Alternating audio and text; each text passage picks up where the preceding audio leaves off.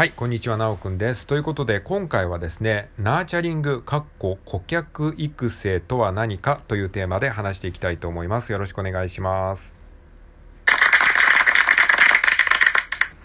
はい。なんかいきなりちょっと難しい言葉が出てきたんですけど、みたいにね、思ってる人も、えー、いらっしゃるかもしれないですけれども、まあ確かにね、そうですよね。難しい言葉ですよね。あのー、まあマーケティング用語らしいんですけども、僕もまあ人から聞いた話というか、まあボイシーとかでよく、あの、こういった言葉を聞くので、まあ聞きかじりの知識なんですけれども、まあこれをですね、ちょっとここでね、あの、説明というかシェアしてみたいと思います。これはなんでこんなことやってるかっていうと、まあ僕自身がですね、人に教えることによって自分で理解するために、まあ話してるだけなので、まあそんな感じで軽く聞き流していただければと思います。はい。で、えっと、今回はですね、そのナーチャリングとは何なのかっていう話と、えー、なぜナーチャリングが必要なのかっていう話、そしてナーチャリングの身近な具体例っていうものを、えー、3つのポイントに分けて、今の3つのポイントですね、えー、ナーチャリングとは何か、1つ目のポイント。で、2つ目のポイントが、なぜナーチャリングが必要なのか。そして3つ目のポイントが、え、ナーチャリングの具体例について、身近な具体例について話します。はい。じゃあね、早速話していきたいと思うんですが、まず一つ目のポイントですね。ナーチャリングとは何かということなんですけれども、まあ、あの、この、えー、日本語訳の通りですね、顧客育成っていうね、まあそういった、えー、定義ですね、ナーチャリング。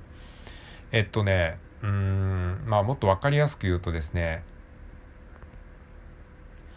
例えばその、まあ、自分のところの商品がねあなたがもし何かを作ってるとしてあの自分のところの商品をお客さんにね買ってほしいという時にどうしますか？って考えた時に普通だったらまあ価格競争っていうかねうちは他のよりも安いですよっていうふうにややりがちじゃないですか。でもそういうふうにすると結局その価格競争っていうのはもうキリがないわけですからなかなかこう消耗しますよね。でそんなものを作ってるとどんどんこうコスト削減とかってなってもうそのなんだろう。自分の身を削ってしまうのでそれは辛いと。じゃあ自分のこだわりのある商品を作りました。こだわってるからこそ原料も高くなってまあ素材にもこだわって高くなっちゃった。だからある程度値段は高いんだけどそれをお客さんに買ってほしいけどでもそんなものってなかなか一元さんのお客さんに買ってもらえないですよね。うちこんなこだわりの商品作ってるんです。でもちょっと高いです。って言っても、ほとんどの人には見向きもされず、もう値段だけを見て判断されると。だからそういう時にナーチャリング、顧客育成っていうのが必要なんですね。それは何かっていうと、そのお客さんに自分のこだわりとか自分の理念とか、自分がいかにこう、そういう素材とかにこだわって作ってるか。それを分かってもらえれば、多少高い商品でも買ってもらえると思う、思いますよね。それそのための活動をナーチャリング顧客育成っていうふうに言うんですね。はい。分かってもらいましたか？これがまあナーチャリングっていう概念ですね。はいじゃあ2つ目のポイント。なぜナーチャリングが必要なのかっていう話をねしていきたいと思います。えー、っとですね、まあ、なぜナーチャリングが必要なのかっていうと、まあ、ざっくり言うと3つのポイントがありましてでそれは何かっていうと1つ目が良質な商品を届けるため。2つ目が有料顧客を作るため。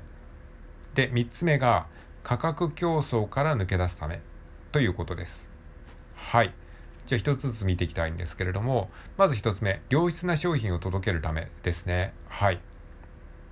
まあ、さっきも言った話と同じなんですけれども。要はその良質な商品ですね。ある程度素材にこだわってちゃんとこうこだわりというかまあ理念みたいのがあって作るとどうしてもその値段って一般的なものより高くなってしまうことも多いじゃないですか。でそのいいものなんだけど高いものっていうのをちゃんと理解してもらってお互いが納得した上で適正な価格で、えー、商品を届けることができればまあ売る側もウィンウィンだし買う側もウィンでウィンウィンな関係が築けますよね。だからそういう良質な商品をちゃんと、えー、自分の理念を分かってもらった上で買ってもらうために、まあ、ナーチャリング顧客育成ですね。お客さんに自分の,、まあ、あのこだわりを分かってもらうための、えー、その活動が必要なわけなんですね。はい。というのが1点目良質な商品を届けるため。で2つ目ですね有料顧客を作るためですね。有料顧客えー、まあ、ちゃんと自分のことを理解してくれてるお客さんですね。そういうことを、まあ、有料、有料顧客って言います。えー、優良顧客を作ることができればですね、つまり自分の、えー、商品や自分の理念をちゃんと分かってくれるお客さんが、えー、まあ、顧客になってくれることによって、まあ、リピーターになってくれやすいんですね。つまりナーチャリングができてることによって自分のことをちゃんと分かってくれるからその商品のリピーターになってくれたりとかあとクレームもね減りますよね。あのちゃんと自分のところの、えー、こだわりを分かってくれてるのでそんな変なクレームっていうのは来づらくなります。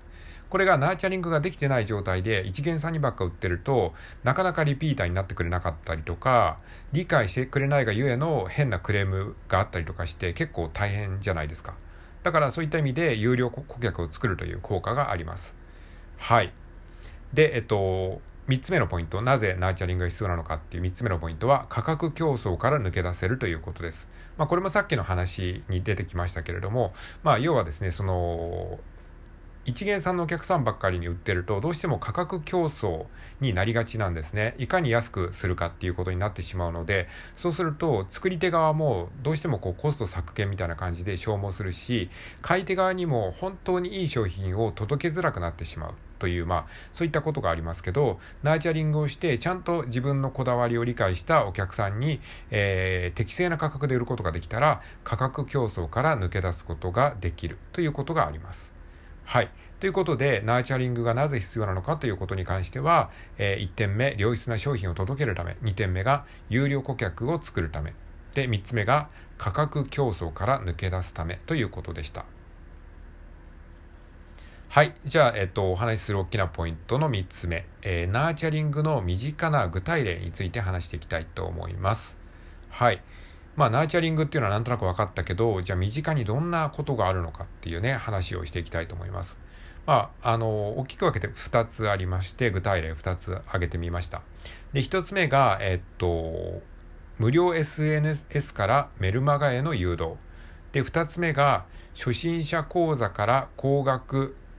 講座への誘導ですね。はい。じゃあ1点目がですね、無料 SNS からメルマガへの誘導ですね。はい。まあ、これはですね、あの、まあ、これを聞いてる皆さんはですね、あの、インターネットにお詳しい方が多いと思いますので、まあ、こんなね、あの、マニアックな、あの、ニッチな音声アプリを聞いてるぐらいですから、そこそこインターネットに詳しい方が多いと思うんですけれども、あの、まあ、なのでね、よく見たことあると思うんですが、無料 SNS からメルマガへの誘導ですね。これはまさにナーチャリングなんですよ。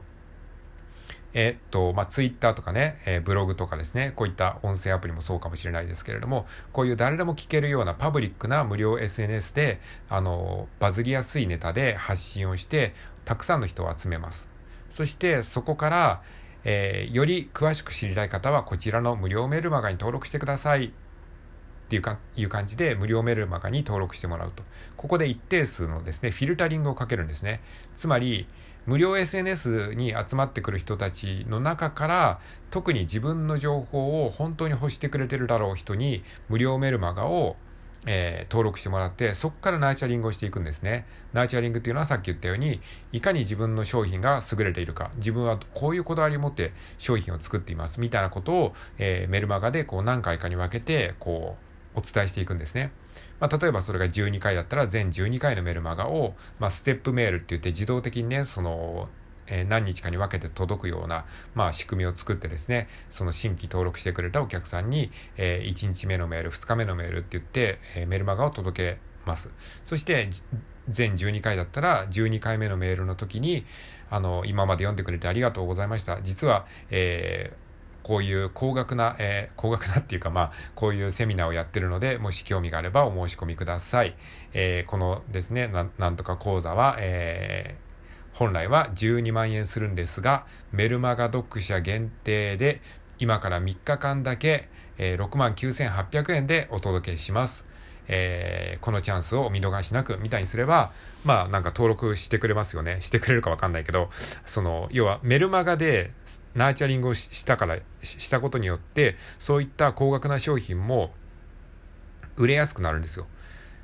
つまり、えっと、それをね、その、いきなり高額な商品を無料 SNS でね、売ったら炎上したりとか叩かれたりするじゃないですか。でも、えー、ナーチャリングをすることによって、まあ、その前に一回メール登録でフィルタリングをかけてるので、少なくとも自分の発信に好意的な印象を持ってる人を、まあそこでより分けてるわけなんですね。で、さらにメルマガを12回に分けて、こう、送り続けて、その12回のメルマガをちゃんと読んでくれた人にだけ届くような設定をして、そこで、あの本当に自分の発信にえー、こう興味を持ってくれてる人に、まあ、適正な価格で、まあ、ちょっと一般的には高いと思われるかもしれないけども本当にちゃんと意味のある価格で売ることができれば、まあ、それをね申し込んでくれやすくなると、まあ、そういったね仕組みです。はいこれが1点目の無料 SNS からメルマガへの誘導です。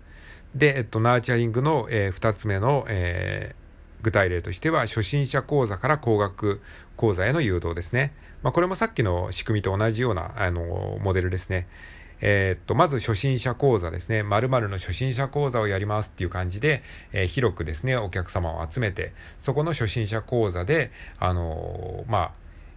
いろいろとお話をして、まあ、その初心者講座自体も一つのナーチャリングになってるんですけれども、そこで自分の、えー、まあ、理念とかそういったものを話しながら、お客さんをと、まあ、信頼関係を築いて、そしてそのお客さんの中で、あ、この人に紹介したら良さそうかなっていうふうに思うお客さんに、あ、実は、あの、より深いことを学びたいんだったら、こういう、あの、講座もやってますよ。ちょっとお値段高いけどどうですか？みたいな感じでお勧めするわけですね。まあ、これは決して無理に進めてるわけではなくて、まあ、そういった顧客育成ができていれば、ちゃんとお互いが納得した上で、まあ、あの、適正な価格で、えー、ある程度のえー、クオリティと、まあ、値段の商品を売ることができる。まあ、そういった手法ですね。はい。これがまあ、ナーチャリングという、えー、マーケティング用語の解説でございました。はい。まあ、これをね、ラジオトークに応用するとどういうことができるのかっていうのもまたちょっとね、別の回で話してみたいと思います。はい。ということで今回は以上です。